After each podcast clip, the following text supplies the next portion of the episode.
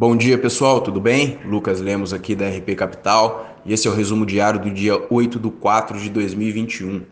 Ontem o Ibovespa fechou em alta de 0,1% a 117.624 pontos, o dólar comercial cotado a 5,60, o S&P em 4.079,95 pontos e o petróleo Brent valendo 62,81 dólares.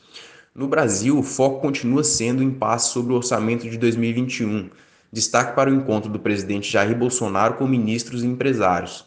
Segundo a imprensa, o presidente reforçou que irá respeitar o teto de gastos e a responsabilidade fiscal quando for sancionar o orçamento de 2021.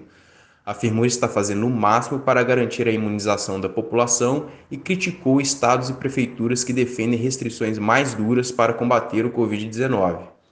No cenário internacional, nos Estados Unidos, o pacote de infraestrutura de 2,25 trilhões continua sob os holofotes.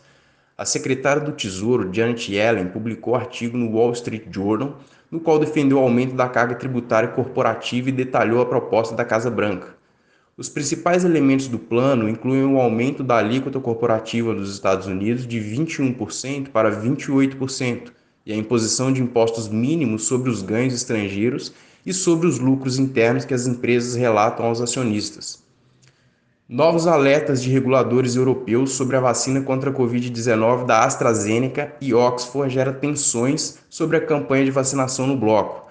Vale lembrar que a Itália, a Alemanha e a França já não recomendam o seu uso para menores de 60 anos. Bom, pessoal, esse é o resumo de hoje. Qualquer dúvida, estamos sempre por aqui. Um abraço.